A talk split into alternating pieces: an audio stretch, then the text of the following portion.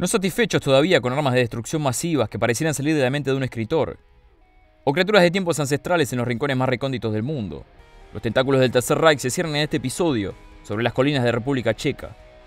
Por si esto fuera poco, ocurren misteriosas desapariciones y fantasmas del pasado se asoman por entre las nubes del cielo europeo, en una revisión de los misterios de la Segunda Guerra Mundial, concernientes a lo paranormal y sobrenatural.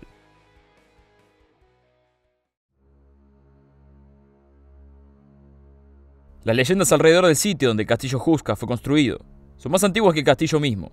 Václav Hayek menciona sus crónicas checas una leyenda datada entre el siglo VI y IX sobre una grieta en un risco de piedra caliza, con la reputación de ser la fuente de visitantes y apariciones nocturnas. Los aldeanos creían que estas apariciones venían a llevarse al ganado y a los niños. Creían también que cualquiera que pasase cerca de la grieta estaba en peligro de convertirse en una de estas criaturas. Intentaron llenar la grieta con rocas, pero ninguna cantidad parecía satisfacer al agujero en la tierra, hasta que un día un temblor como el que le dio vida lo hizo desaparecer. Los gritos del prisionero hicieron eco desde lo profundo del pozo. Al ser traído a la superficie por medio de una soga, el único joven de los diez condenados a muerte con la suficiente valentía para descender a reportar lo que había en el fondo, apareció entre las sombras con el cabello blanco y un rostro saltado de arrugas. La leyenda dice que envejeció media vida en cuestión de segundos, al presenciar horrores inenarrables. Su cerebro sellado por la locura, los hombres del rey jamás pudieron saber qué vio allí abajo. Las únicas noticias sobre aquel territorio habían venido en la forma de un agujero enorme que un temblor nocturno había dejado en la tierra, tan rápido como habían llegado para investigarlo. Los locales lo abandonaron citándolo como obra del diablo. Las preguntas habían sucedido en la corte real por los últimos meses. El eco de esas cuestiones se repite hasta nuestros días. ¿Por qué el rey mandaría construir una fortificación en medio de la nada? Caso peculiar fue el de la fortificación del Jusca, ya que no poseía ningún tipo de defensa, ni fuente de agua, ni cocina, y mucho menos habitaciones para alojar habitantes que jamás llegaron, sumado que las ventanas no son más que una fachada, placas de vidrio colocadas sobre los muros para darle la apariencia de un castillo convencional. Lejos quedaban las rutas comerciales encargadas de proveer alimentos y bienes. No representaba una locación estratégica.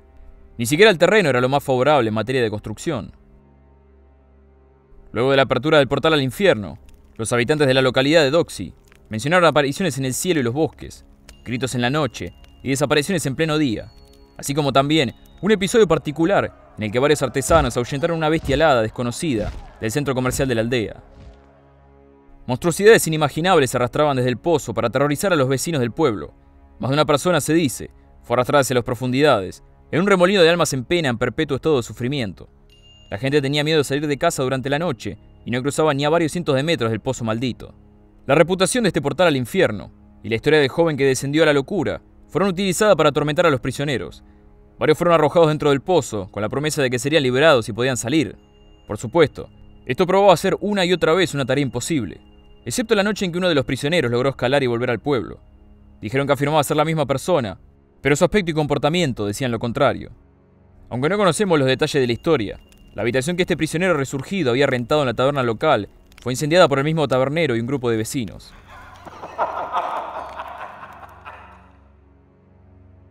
Los relatos de criaturas y demonios malévolos rondando las cercanías de Doxy llevaron al rey Ottokar II de Bohemia a finalizar la construcción del castillo. Si bien esto no es más que una teoría, hay varios detalles que le dan peso. Todo el empeño de la construcción fue puesto sobre una capilla interna sobre un suelo de roca que utilizaron para sellar la infame pozo al infierno, con los muros de piedra más gruesos que Europa hubiese visto jamás. Los frescos y pinturas encontrados dentro del castillo esconden de manera críptica su verdadera función. Por ejemplo, imágenes paganas de figuras demoníacas, poco comunes, sino imposibles de encontrar en las capillas de la época, así como también representaciones de San Miguel luchando contra el dragón, e imágenes con inclinaciones y pistas de un tono diabólico. La propiedad del castillo fue pasada de mano en mano por miembros de la aristocracia. En 1584 fue renovado para servir como vivienda, y en este punto la historia vuelve a dar un vuelco hacia lo diabólico. Desde esa fecha hasta el día de hoy, año tras año son hechas menciones sobre híbridos de animales y humanos, que salen desde los pisos inferiores del castillo, criaturas aladas de otro mundo volando por las cercanías, las apariciones fantasmales de un caballo sin cabeza ni jinete, y una anciana que se arrastra en silencio detrás de los visitantes, a la espera de una oportunidad para asustarlos. Hay quien dice que además han sido descubiertos los restos de criaturas extrañas en los calabozos, aunque la verdad y la ficción se cruzan en varios puntos para dar vida al mito del castillo Jusca.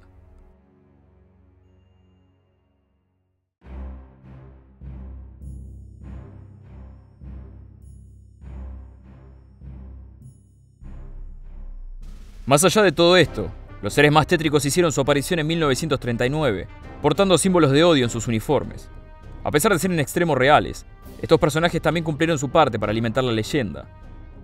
Los habitantes de Doxy fueron testigos de la ocupación nazi del castillo desde 1939 hasta 1945, y un sinfín de experimentos que tuvo lugar alrededor del portal del infierno.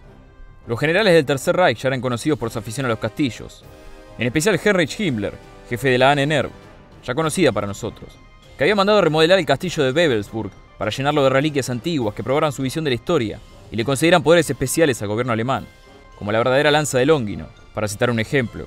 Sí, esa que el mismo Longino utilizó para terminar con el sufrimiento de Cristo.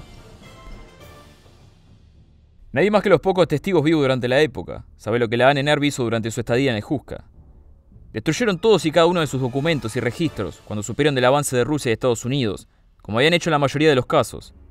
Lo único que nos queda son borrosos recuerdos y anécdotas alteradas por el tiempo sobre civiles que eran llevados al castillo para no ser vistos nunca más, además de maquinaria y herramientas de diferentes tipos. Como pueden darse cuenta, ya se escuchan los ecos de la aldea de Balim durante la fabricación de Dig Loke y el modus operandi de estas organizaciones.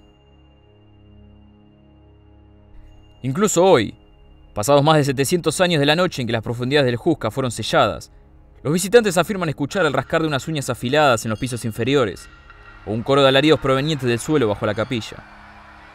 Figuras fantasmales rondan los pasillos desiertos al anochecer, en especial un espíritu decapitado que camina por los patios. Avistamientos de gente sombra y formas inhumanas que rondan detrás de los árboles y arbustos al caer la noche.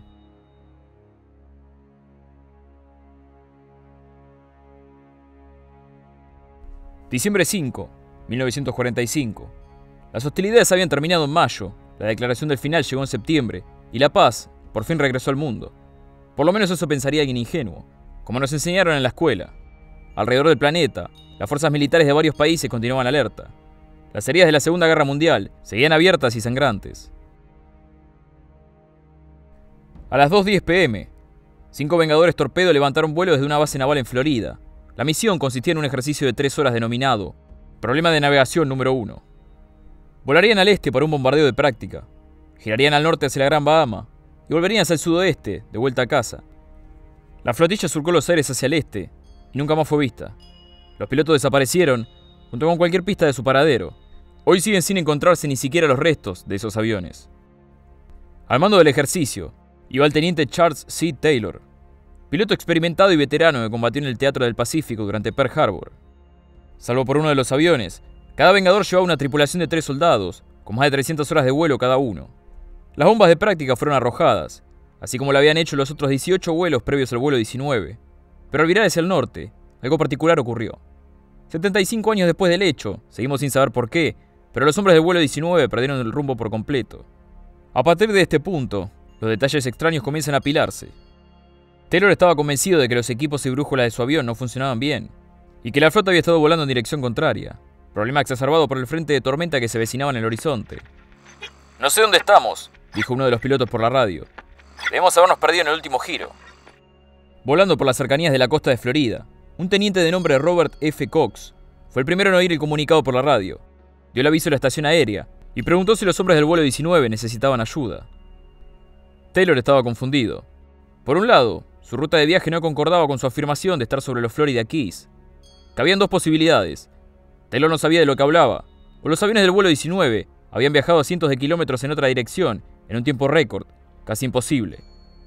Bajo condiciones normales, un piloto perdido en el Atlántico debería apuntar el avión hacia el sol poniente y volar al oeste para llegar al continente, pero Taylor encaró la flota hacia el noreste, hacia mar abierto. Varios de los pilotos protestaron esta decisión, incluso uno de ellos partió hacia el oeste, curso que lo llevaría a casa. Sin importar en qué dirección fuesen, todos los aviones, incluido este último desertor, desaparecieron. Las últimas palabras del teniente Taylor las dedicó a sus hombres ante un posible aterrizaje forzoso. Manténganse juntos. Vamos a tener que saltar a menos que caigamos en tierra. Cuando el primer avión quede en 10 galones de combustible, bajamos todos juntos. La comunicación por radio con el vuelo 19 fue desvaneciéndose más y más hasta que fue reemplazada por el zumbido de la estática. Temiendo una pérdida inminente, a las 7.30 pm, dos aviones PBM Mariner, con una tripulación de 13 hombres cada uno, salieron para buscar a sus colegas desaparecidos. Veinte minutos pasaron, cuando uno de ellos pareció encontrar una pista sobre el vuelo 19, Pero para sorpresa y desesperación de la base naval, este avión también desapareció. Las últimas palabras de un piloto fueron, el cielo está mal. Nadie sabe a qué se refería. En ese mismo momento, el barco SS Gaines Mills reportó de la nada una explosión aérea a lo lejos sobre mar abierto. Perdido para siempre este avión en el abismo, la Fuerza Naval desplegó el rastrillaje militar más grande de la historia al amanecer del día siguiente. 300 unidades entre botes y aviones buscaron el vuelo 19 y el Mariner. Teniente David White, de las Fuerzas Navales, dijo, desaparecieron. Teníamos cientos de aviones en el cielo, cientos de botes en el agua, y los buscamos por mar y tierra, pero nadie encontró ni los restos ni los cuerpos.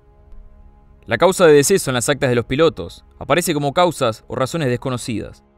En las décadas de los 60 y 70, los autores de las revistas Pulp y Ciencia Ficción, como Charles Berlitt y Vincent Gaddis, hicieron de las suyas en el caso del vuelo 19, echándole la culpa al misterioso Triángulo de las Bermudas, anomalías en el espacio-tiempo, dimensiones paralelas e incluso alienígenas. Los mayores y más reales misterios del caso, sin embargo, son por qué los pilotos no encendieron la frecuencia de radio ZBX, que los hubiese dirigido hacia torres de control en tierra. Orden que no escucharon, a pesar de ser repetida varias veces, o a la que no hicieron caso. Y el último detalle que suele no tenerse en cuenta en esta historia, ¿por qué a una altura de 1200 metros, a una velocidad de 220 km por hora, los aviones dieron un giro de 170 grados casi en dirección contraria de la que venían volando?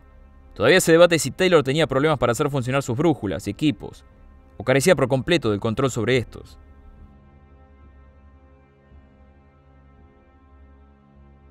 En cuanto a los aviones, abundan alrededor del mundo los avistamientos de espíritus en el cielo. La historia de los aviones fantasma es una que suele repetirse a lo largo de los años. Décadas después de la guerra, un grupo de gente escucha a lo lejos el leve sonido de un motor, apunta al cielo y lanza gritos de sorpresa al ver un avión de guerra de la década de los 40 surcando los cielos durante la noche o la madrugada, a veces en flotilla, la mayoría en solitario. Después de los encuentros, hay varias posibilidades. Estas figuras del pasado suelen desvanecerse en el aire para sorpresa de sus testigos. Puede hacerse contacto visual con los difuntos pilotos, o presenciar un accidente aéreo, que no deja huella alguna. Sin embargo, hay otro tipo de aviones fantasmas, aquellos que fueron vistos durante la guerra. Este tipo de historia involucra una flotilla en camino a una misión en extremo peligrosa. Pasado un tiempo, la flotilla vuelve, pero uno de los aviones no se deja ver por ningún lado.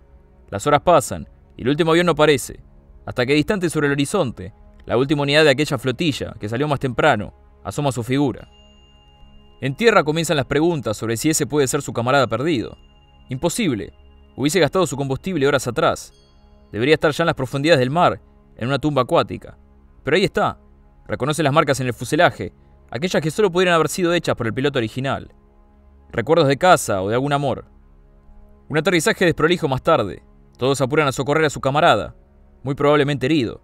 Y lo que encuentran dentro del avión es nada. No hay camarada, no hay cuerpo, no hay piloto. Los tanques de combustible están secos. Esto ocurrió en la costa de California horas después del ataque a Pearl Harbor. Los motores del avión despedían cantidades de humo imposibles. Los presentes vieron al piloto en el aire, pero como ya dije, al aterrizar no había nadie. En Sheffield Peaks cuentan una leyenda similar. En las proximidades de esa zona, durante la Segunda Guerra Mundial, más de 50 aviones encontraron su final y 300 personas murieron a causa de los accidentes. Desde ese entonces, reportes de pilotos fantasma no paran de llegar. Durante una noche clara de invierno en 1997, varios grupos de campesinos en las cumbres habían ido para ver el pasaje del cometa Halley. Los campesinos apuntaron sus binoculares al cielo para apreciar el fenómeno natural, pero lo que vieron no fue un cuerpo celeste, sino un Bristol Fighter 156, volando tan bajo que varios de los presentes buscaron protección tirándose al suelo. Los motores del avión estaban en clara falla y lo vieron caer y estrellarse en las cumbres. Llamaron al 999 y una operación de búsqueda y rescate fue lanzada, pero ningún avión ni piloto fueron encontrados en el terreno abierto, a pesar del esfuerzo conjunto de 100 oficiales de policía y voluntarios.